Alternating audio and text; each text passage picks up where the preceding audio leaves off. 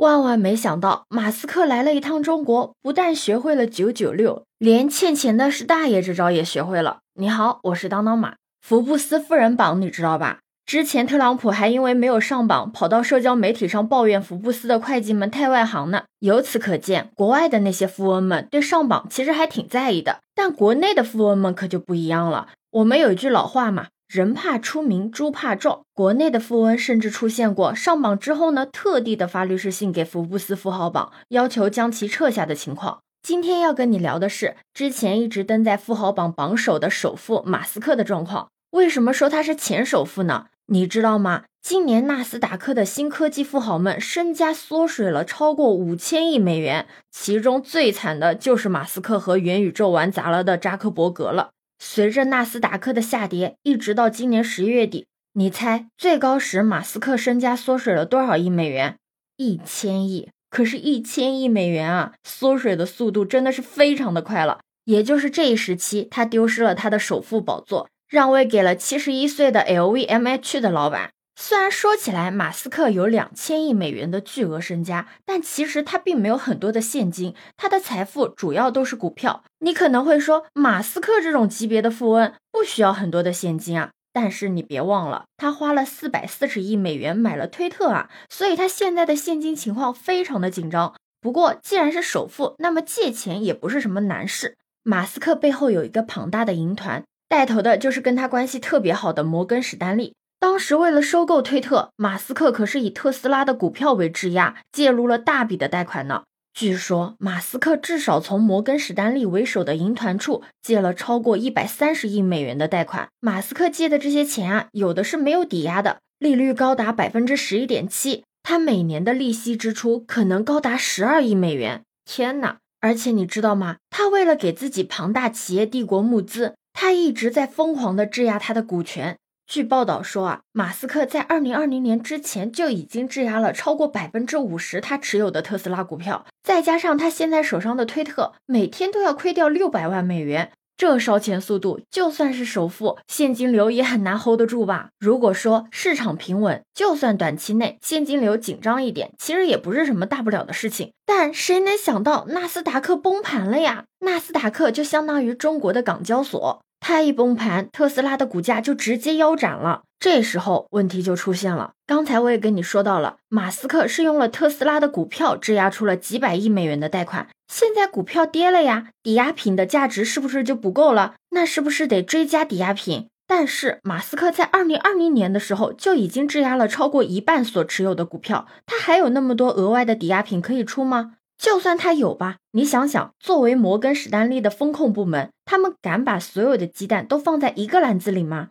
马斯克他用特斯拉的股票已经质押了几百亿美元的借款，不出事还好，一旦出事，这笔坏账足够让摩根史丹利跟着一起完蛋。最后的结局就是，马斯克除了股票没有别的抵押品，而摩根风控呢也不敢继续接马斯克的股票，最后就想出来了一个办法，就是劝马斯克呢卖股票还钱。这也就是为什么马斯克在完成了收购推特之后呢，又一下子的出售了两千万股的特斯拉股票，直接套现了四十亿美元。按理说，欠钱的有钱还债了，对于债主来说是不是一件很好的事情？但是摩根却发现自己居然陷入了一个两难的境地，这又是为什么呢？因为马斯克的这个卖股套现的举动啊，导致这个市场上对特斯拉前景特别的担忧，所以呢，股价也跟着下跌了。也就是说，摩根手上持有马斯克质押的特斯拉股票的价值也会跟着缩水。你说抵押品越来越不足了，摩根是不是就得必须让马斯克还更多的钱？可是马斯克没有钱，他只能去为了筹钱去卖股，那特斯拉的股价是不是又跌得更多？这样是不是陷入了一个死循环？摩根史丹利的钱也不是自己的钱，抵押不足，摩根自己也会跟着完蛋。摩根史丹利就突然发现啊，自己居然被首富绑上了贼船。如果马斯克不能安全的上岸，他自己也会跟着沉船。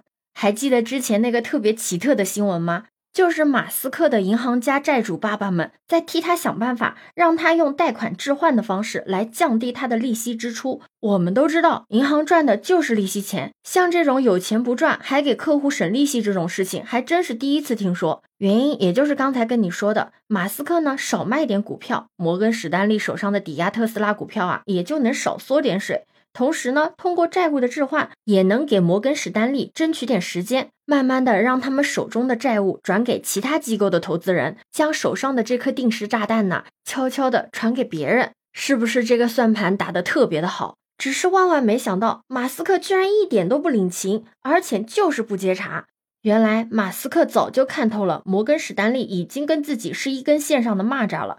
所以，如果让摩根史丹利减压了，那么摩根的风控部门就可以肆无忌惮的对他抵押的日渐贬低的股票采取更为激进的追缴保证金的操作。所以，马斯克宁愿是多付点利息，也要继续绑上摩根史丹利。这可真是欠钱的是大爷，怕是摩根史丹利万万没想到，以前都是知道别人的仓位，逼仓割别人的韭菜，没想到这次自己居然成了目标。不过，这也可以理解了，为什么马斯克他之前那么起劲的在推特上爆料拜登家族的贪腐丑闻，搞邮件门大挂，这些炒热度、狂吸流量的手段，就是为了让推特可以多活两天。但如果特斯拉的股票持续的跌下去，一旦出了问题，摩根怕是要变成雷曼第二的。要知道，上次雷曼崩盘可是掀开了零八年危机的大幕，这一次历史不知道还会不会重新上演。对此你有什么看法呢？可以把你的想法留在评论区哦。